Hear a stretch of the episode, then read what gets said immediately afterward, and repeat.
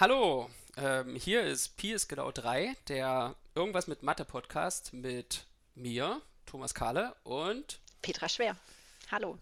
So, das ist unsere erste Folge hier. Wir wissen auch nicht so genau, wie das geht. Deswegen fangen wir jetzt einfach mal an. Ja, wir fangen an. Ähm, ich habe zum Anfang ein Thema ausgesucht. Ähm, Thomas weiß noch nicht, worum es geht. Bin mal Ich gespannt, wie er reagiert. Ich will mit dir reden über was ist Mathematik. Ach du Gott. Ja, das habe ich mir fast gedacht, dass das die erste Reaktion ist. Ähm, ja, sag mal, was ist Mathematik? Was ist Mathematik? Mathematik ist, hat bestimmt verschiedene Aspekte. Also Mathematik ist irgendwie nützlich, wenn man zum Beispiel im Supermarkt ausrechnen will, was billiger ist. Mathematik ist ein Beruf Ist dein Beruf, ne? ist mein Ist auch mein Beruf. Beruf, ja. äh, und Mathematik ist manchmal auch eine Kunst. Also sowas wie manche Sachen, die man in der Forschung macht, die sind ja irgendwie eher so wie avantgardistische Kunstwerke, die kein Mensch versteht und Leute müssen stundenlang studieren, um da was mitzubekommen. Die sieht nur keiner, ne? Die hängen nicht so im Museum rum wie irgendwelche anderen ähm, avantgardistischen Kunstwerke. Kann man alles im Internet finden, oder?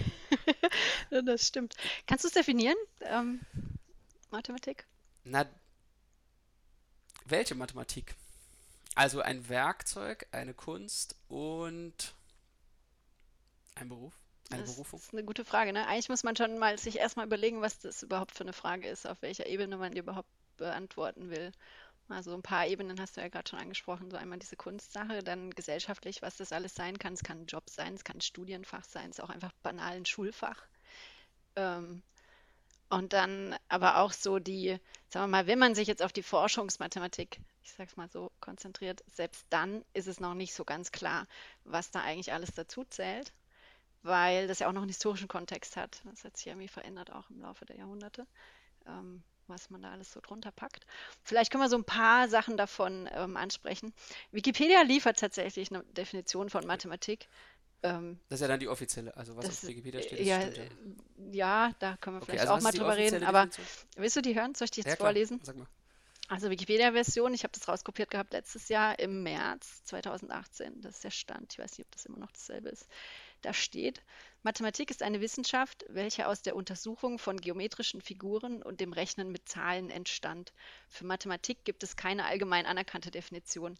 Heute wird sie üblicherweise als eine Wissenschaft beschrieben, die durch logische Definitionen selbst geschaffene abstrakte Strukturen mittels der Logik auf ihre Eigenschaften und Muster untersucht. Logik ist gut, Logik finde ich gut. Mathematik, es gibt so ein Buch, das zitiere ich manchmal, äh, das heißt Mathematik oder die Kunst immer recht zu haben. Von wem ist das? Ah, das habe ich schon wieder vergessen. Das packen wir in die Show Packen Notes. wir in die Shownotes. Okay, wir brauchen Shownotes. Ähm, Ellenberg, maybe, vielleicht dieser Jordan Ellenberg. So ein. Ich schau das mal nach. Worum geht's denn in dem Buch? Äh, das weiß ich auch nicht mehr, aber der Titel äh, erinnert mich irgendwie daran, dass äh, ja irgendwie alles auf Logik basiert. Also Mathematik ist auch irgendwie das formalisierte Denken. Ja, man will nur Aussagen machen, von denen man sich wirklich sicher ist, dass die richtig sind. Und vielleicht ist das auch was, was man so weiterträgt in die Gesellschaft, dass man äh, nicht nur in der Forschungsmathematik, sondern auch so in der Gesellschaft sich überlegt, auf welchen Annahmen basieren meine Schlüsse und habe ich meine Schlüsse richtig gemacht und wie komme ich denn zu neuen Erkenntnissen? Also du sagst, viel von Mathematik ist einfach logisches Schlussfolgern und klares Kommunizieren von dem, was man am Anfang sozusagen voraussetzt an Annahmen. Ja, genau. Wenn die äh, Axiome richtig sind und die Schlüsse richtig sind, dann sind auch die Sachen, die man rausbekommt, richtig. Dann ist aber, wenn es gut gemacht ist, Philosophie auch Mathematik, ne? Ja, ist schon verknüpft. Ist schon ziemlich ähnlich. Ist nah Ja. dran, ne? Ähm, ich hatte mal einen Mathelehrer, der immer auf die Frage, wenn irgendwelche Mitschüler oder Schülerinnen von mir gefragt haben, so, äh, wozu brauchen wir das denn alles? Wieso müssen wir das denn lernen? Ähm, immer gesagt hat, wir könnten eigentlich auch Schach spielen hier. Was sagst du dazu? Na, Es wäre jedenfalls nicht so nützlich wie den Dreisatz lernen. Also Ja. Schachspiel ist auch, äh, da lernt man sich vielleicht auch konzentrieren, aber wenn es dann eine 100 Gramm Packung für 1 Euro gibt und eine 117 Gramm Packung für 1,23 Euro, obwohl das ziemlich leichter Dreisatz Das ist. ist ein relativ leichter. Das kriegt man, naja, wobei. Ab welchem Alter? Eigentlich, was ist Ja, leicht? Äh, So leicht, dass es äh, mit drei schafft man es noch nicht. Mit sechs schafft man es vielleicht. Mit sieben, acht, keine Ahnung. könnte man mal ausprobieren. Ne? Können wir ausprobieren. Ja. Ähm, ja, also ich würde dem auch nicht zustimmen. Also ich meine, äh, Schach zum einen ist es ja es ist so begrenzt, ne? Also ähm, du hast ja nur endlich viele Spielfiguren, die endlich viele Züge machen können. Ähm, natürlich ist das eine ziemlich große Zahl, die dabei rauskommt, wenn man das kombinatorisch Mhm. durchrechnen wollen würde. Hat es eigentlich im Mai mal ausgerechnet, Der ist bestimmt nicht so schwer auszurechnen. wie viele Schachpartien es gibt? Das, das kann man ausrechnen. Ähm, Nee, aber was ich meine ist, es fehlt so, also mir fehlt bei dieser Analogie die Flexibilität, die man in der Mathematik hat, kreativ zu sein. Ja, also beim Schach kannst du dir zwar auch einen guten nächsten Zug überlegen, aber du kannst jetzt nicht dir neue Zugformen ausdenken. Na, da würden vielleicht Leute eine andere Meinung haben, Vielleicht kann ich nicht gut genug sind, Schach. Ne? dass da auch so ein kreatives Element dabei ist. Aber ich bin auch nicht so gut im Schach, ich kann das nicht beurteilen. Aber ich würde es auch als äh, irgendwie ein eingeschränkt, eingeschränktes Spielfeld sehen. Aber in der Kunst denkt man ja auch manchmal so, dass die Einschränkung genau die Kreativität ermöglicht. Also, dass man sozusagen neue Kreativität dadurch kriegt, dass man seine Werkzeuge ganz doll einschränkt. Dass man sagt, okay, ich nehme jetzt nur blaue Schnipsel, die ich mit Mehlkleister auf ein grünes Papier klebe. Das ist mein einziges Werkzeug. Und dann will ich damit Kunst machen, dann äh, kommt man vielleicht auf Ideen, die man später nutzt. Vielleicht macht man das auch in der Forschungsmathematik manchmal, ja? Dann macht man erstmal nur, man beachtet erstmal nur einen Teilaspekt und versucht den ganz genau zu verstehen und dann das später als Puzzleteil zu nehmen für was Größeres. Methodisch dann Also so ist Schachspielen vielleicht so also ein Puzzleteil in der Schule des Denkens. in der Schule. Ja, das ist aber schön. ähm, findest du, Mathe ist eine Art, ist eine Denkschule? Da kommt man gar nicht drum rum. Wenn man es gut machen will, dann, oder wenn man es immer macht, man wird ja eigentlich gut. In den Sachen, die man regelmäßig macht und Das mit, verdrahtet sich einfach dann, fest da ja, oben, ne? dann, So, ja, dann wird man halt, wird man wird automatisch man besser. gut oder schneller zumindest. Und je schneller man wird.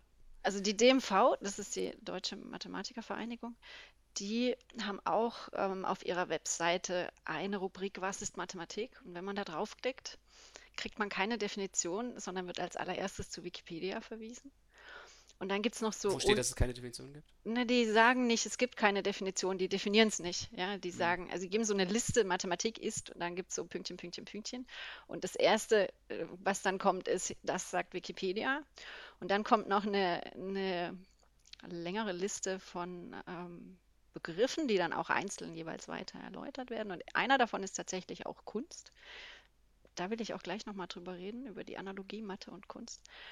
Und dann steht hier noch, ich lese es einfach mal vor, Emotionen, Kulturgut, große Probleme, groß, schwierig, wichtig, etwas, das Menschen machen und ganz am Schluss steht noch eine Gemeinschaft. Ja, eine Gemeinschaft. So wie sich um fast alles irgendwie eine Gemeinschaft findet. Mit zugehörigen Kulturen, zugehörigen Verhaltensweisen, zugehörigen Denkmustern. Aber Aber das wo, ist ja auch immer so. wo grenzt Also du das ab? Also wenn du sagst, okay, Mathe ist eine nee, das Gemeinschaft. man Also ich habe mir damit am schwersten getan, tatsächlich. so ganz abgrenzen kann man das nicht. Also es ist ja eine, das verschwimmt und das ist divers und es soll ja auch divers sein, damit man neue Ideen bekommt und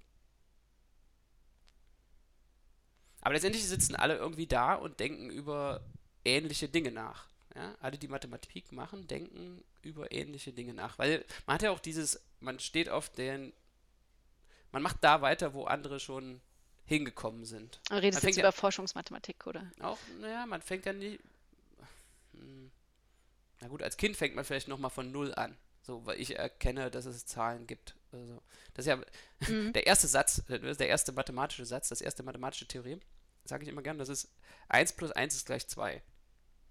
Das ist der erste Satz, den, den so ein Mensch begreift, würde ich sagen.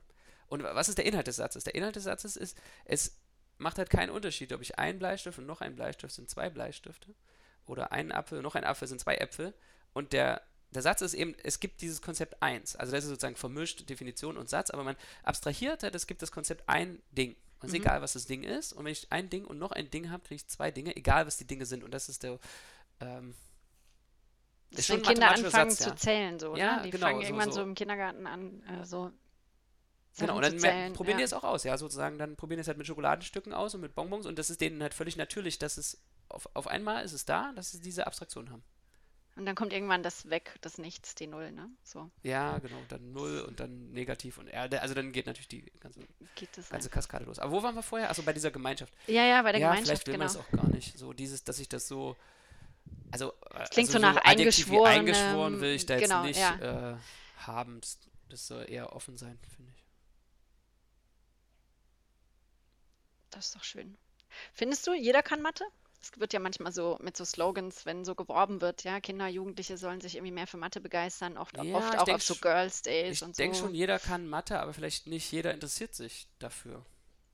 Muss Das ja auch ist, nicht, ne? das ist eigentlich, ich denke, wie ich vorhin, wenn man es tut, wird man besser. Aber warum soll man es tun?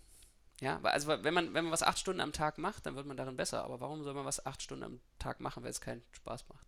Äh, Also so, Spaß ja. ist einer der großen Antriebsfaktoren. Ähm, ne? ähm, ja, also ich mache auch Mathe, weil es Spaß macht. Irgendwie bin ich halt so hängen geblieben. Ähm, das klingt jetzt so banal, ne? Aber was ist denn jetzt Mathe machen? Also wenn du dieses Mathe machen, was du da gerade erwähnt hast, was, was ist denn das? Also da geht es mir wirklich so im Wesentlichen um, um das Forschen. Also das ist wirklich was, was mich, also ich bin einfach ein unglaublich neugieriger, neugieriger Mensch, ganz egal worum. Wenn ich mit irgendwas anfange, dann mich da reinwühle, sei es irgendein Hobby oder halt auch Mathe. Dann will ich wissen, wie das funktioniert und warum die Sachen funktionieren und was es noch für Varianten gibt und wie das dann genau aussieht und so. Ähm, und dann beiße ich mich da auch fest. Und das macht tatsächlich mir Spaß. Ja, also es ist nicht immer leicht. Das heißt auch nicht, dass ich in jeder Minute da sitze und pure Freude habe. Ganz im Gegenteil.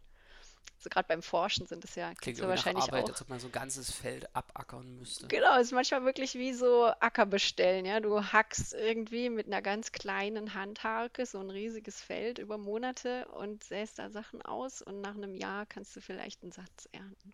Oder auch nur ein Lemmer. Okay, dann habe ich jetzt mal eine Frage. Also Ja. denke jetzt mal in Erdbeerfeld, so ein Selbstpflück-Erdbeerfeld. Ist jetzt Mathe machen mehr so wie, ich gehe jetzt das ganze Feld ab und sammle alle Erdbeeren oder ich gehe jetzt einmal so durch und hole mir nur die allerleckersten einen Korb voll? Also für mich ist es, glaube ich, eher so wie, ich habe ne, einen gewissen Anspruch an so eine Erdbeere, die muss irgendwie perfekt rot sein und eine bestimmte Größe haben, nicht zu groß, nicht zu klein. Und dann gehe ich durch dieses ganze blöde Feld und gucke mir alle Erdbeerbüsche an und sammle nur die 20 leckersten. Okay. Ich glaube, ich habe mittlerweile nicht mehr die Geduld dafür. Ich bin mittlerweile der.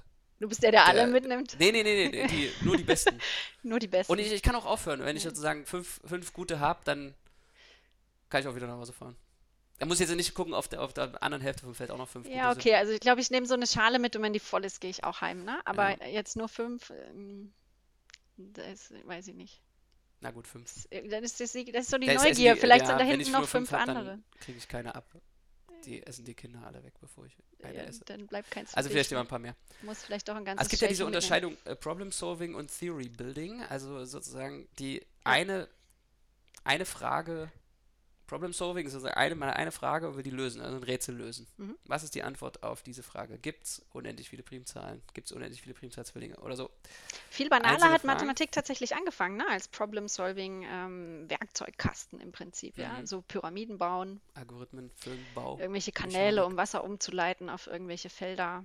Ähm, das ging im frühen Babylonien, Mesopotamien und so schon los, ne? Da haben die Mathe gemacht, irgendwie Wurzel 2 berechnet, weil sie halt irgendeinen Kanal irgendwo in irgendeinem Winkel abzweigen lassen mussten.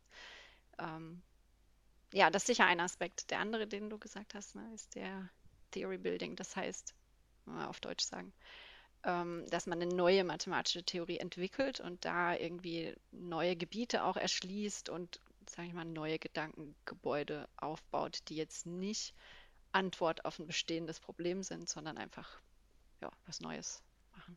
Hm, Das klingt mir irgendwie mehr nach diesem Abgrasen. Nach dem Abgrasen, Hm. wie Dieses nach dem, Theory Building. das so, nach den fünf man- Besten suchen. Ja. Nee, also das Theory Building klingt mir mehr nach sozusagen das ganze Feld, sozusagen alles gucken, was irgendwie, was es noch geben könnte, wo, wo noch eine Erdbeere unterm Blatt ist und so. Echt? Ja, oder? Ja, Ah, ich weiß es nicht. weiß ich auch nicht. Das, Aber ich denke, man hat beide schwer. Aspekte. Also ich würde Ja. mich jetzt auch nicht entscheiden wollen zwischen diesen beiden, zwischen Theory Building und Problem Solving würde ich mich wahrscheinlich nicht entscheiden wollen, dass man sagt, ich mache jetzt das eine und das andere nicht. Ja, also ich glaube, ich kann es gar nicht festlegen, sozusagen. Also das hängt,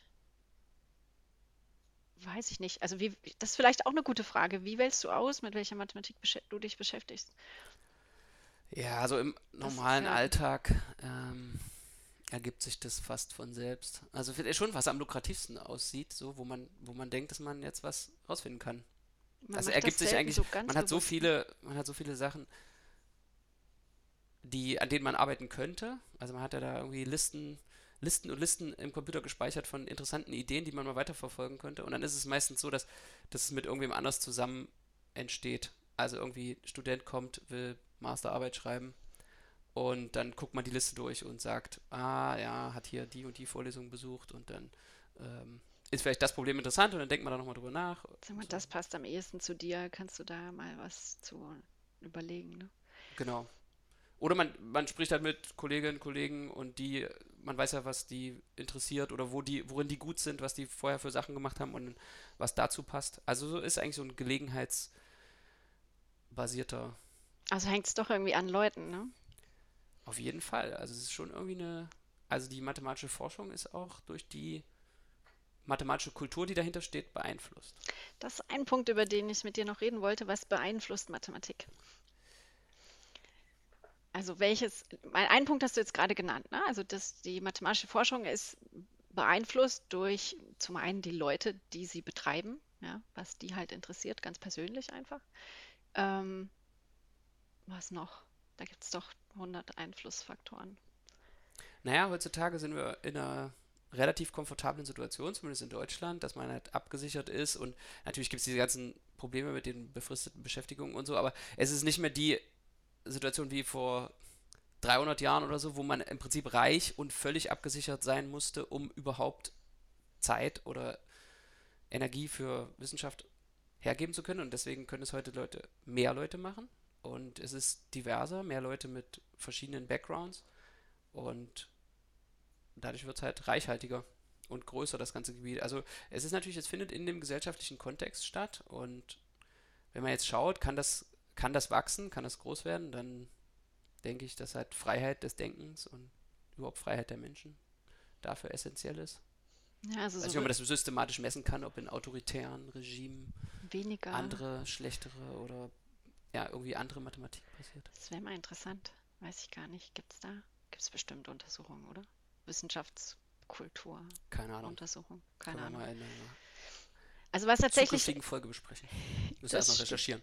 Hier müssen wir mal nachgucken, ob es da sowas gibt. Das wäre tatsächlich mal spannend. Also was ich weiß, ist, dass so überhaupt Wissenschaftsprofessionalisierung ähm, erst im 18. Jahrhundert anfing, also mit Gründung der Akademien der Wissenschaften, die so in Europa in diversen Ländern ungefähr gleichzeitig entstanden sind, also England, Frankreich und später dann auch Deutschland. Ähm, und dann halt auch der Gründung der Universitäten im heutigen Sinne, ja, also mhm. wo halt wirklich sozusagen Lehrpersonen qua Beruf ähm, forsch, geforscht und unterrichtet haben und da halt auch Studierende ausgebildet haben. Das ging erst richtig im 18. Jahrhundert los, in einem ganz kleinen Maßstab. Durch halt die Industrialisierung auch. wahrscheinlich, genau. weil die Wirtschaft, also es ist getrieben von der Wirtschaft, ja. Geld also am Ende liegt es ne? am Geld, genau. Ja. Und man braucht die Leute, die das können. Man braucht die Ingenieure und die Ingenieure müssen Mathe können und ähm, genau, das und, und, das hat auch tatsächlich die Mathematik äh, getrieben in eine Richtung, die mehr Grundlagenforschung basiert war. Also ähm, natürlich gab es es auch vorher, dass zahlentheoretische Aspekte oder Algebra untersucht wurde ähm, auf abstrakter Ebene, aber so richtig im größeren Maßstab ähm, kam das erst mit äh, Leuten wie Weierstraß, Kantor, Hilbert, Gauss. Also die wurden halt quasi so eingestellt, um die Ingenieure auszubilden, aber genau. dann hatten sie trotzdem noch Zeit, äh, genau, dann waren abgesichert und konnten sich was so überlegen, ja? Richtig, die hatten dann plötzlich ein gesichertes Einkommen und konnten dann halt ähm, auch das forschen, was sie, was sie selber halt so mathematisch einfach interessiert hat, unabhängig von einer Anwendung. Ja, also diese die Grundlagenforschung in der Mathematik, die ist ja so weit weg von Nutzbarkeit, sage ich mal, dass man halt auch einfach nicht absehen kann, wie lang es dauern könnte, bis es jemals relevant wird für irgendwas. Ne? Und manche Sachen, die heute in irgendwelchen Telefonmasten verbaut sind, die kennt man mathematisch schon über 200 Jahre. Hm. Ähm, ja, Also 20. bis 21. Jahrhundert, da ging es dann halt rapide hoch, einfach mit der Anzahl der Leute, die an Unis beschäftigt sind, weil natürlich da auch immer mehr studieren und dann aber halt auch mit Anzahl Paper. Ne? Heute ist es ja eine krasse Schwemme. Ja, Ähm, das System wächst. Also pro Autorin, pro Autor wächst es trotzdem? das Schreiben die Leute nicht. mehr? Also was, die Leute schreiben ja zusammen. Das ist auch eine. Erhöht das jetzt die Anzahl? Wenn Dass die die Leute Leute mehr. zusammenschreiben, erhöht, glaube ich, die Anzahl der Paper pro Person vielleicht, weil man für eine einzelne Arbeit nicht mehr so lange braucht. Ja, aber auch so in Effizienz, so wenn, das ist vielleicht auch so eine Arbeitsteilung, ja, wenn die, es gibt ja so verschiedene Aspekte äh, in der Forschung und wenn jemand A besser kann und jemand anders B besser kann und die arbeiten zusammen, dann können sie schneller vorankommen, weil es eine Effizienzsteigerung, also Arbeitsteilung führt zu Effizienz, ja. Also ich meine, das muss man schon überlegen. Also Ich weiß nicht, ich habe wie viel, ich habe in meiner Karriere ein oder zwei Einzelautorveröffentlichungen. Mhm. Ich glaube, Euler hatte nur Einzelautorveröffentlichungen. Ja, Es war eine andere Zeit, ne? Also Technologie ist auch so ein Punkt, der halt Wissenschaft oder Mathematik als solches irgendwie ähm, beeinflusst, weil mein heute mit Skype und äh, Internet und ich weiß nicht was, ist halt, ist sowohl die Mathematik leichter verfügbar, die andere produzieren, dass man die halt viel schneller sieht Mhm. und sich nicht irgendwie erst ein Buch schicken lassen muss aus den USA, um das dann zu lesen. Ähm, aber die Kommunikation ist halt auch globalisierter und schneller. Du kannst halt einfach jemanden anrufen, statt Briefe hin und her zu schicken über Monate irgendwie, ne? Also ich glaube, wenn Ja, Euler halt jeden Fall die Geschwindigkeit, ja. mit irgendwem hätte publizieren wollen, das hätte eben äh, hätte wahrscheinlich einfach zu lange gedauert, ne?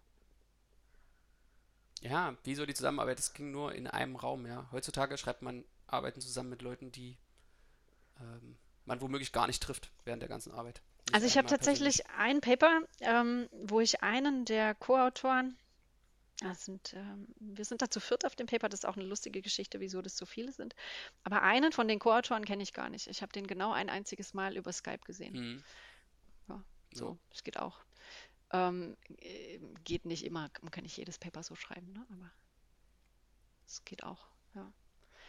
Na gut. Ja, ähm, vielleicht ganz zum Schluss will ich nochmal diesen Kunstaspekt ähm, aufgreifen. Wir hatten gesagt, Mathe, und du hast vorhin auch gesagt, und auf der DMV-Webseite stand es auch, Mathe ist Kunst. Ähm, warum denkst du, dass Kunst ein guter Vergleich ist für Mathe? Also erstmal die Lebensrealität. Man Fühlst du dich sitzt Künstler? da, überlegt sich was, schickt es dann irgendwie raus und wartet, wie irgendeine Öffentlichkeit darauf reagiert. Das ist doch schon so ähnlich wie ein Kunstwerk erschaffen. Man malt ein Bild und dann Wartet stellt man es aus und dann kommen die Kritiker und sagen, ist alles wieder Mist. nichts. Das Pferd hätte grün sein Früher, müssen. früher war der Kahle immer besser. ähm, ob da noch mal was kommt, was Interessantes.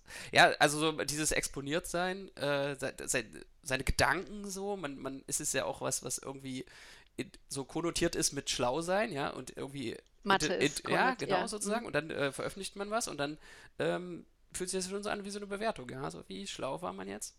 Und das ist ja irgendwie bei der Kunst auch genauso. Wie, wie genial war man jetzt? Wie genial ist das neue Kunstwerk oder so? Das, ähm, Die Arbeitsweise ist vielleicht auch ein Stück weit, naja, naja, okay, das klingt jetzt blöd, ne? Aber vielleicht doch auch ein Stück weit vergleichbar, ne? Also man hat halt diesen kreativen Prozess, wo man doch auch einfach viel Energie rein versenkt, die so auf den ersten Blick an dem fertigen Werk, sag ich mal, sei es jetzt ein Paper oder halt ein Kunstwerk, vielleicht gar nicht unbedingt sieht. Viel so versteckte Denkarbeit.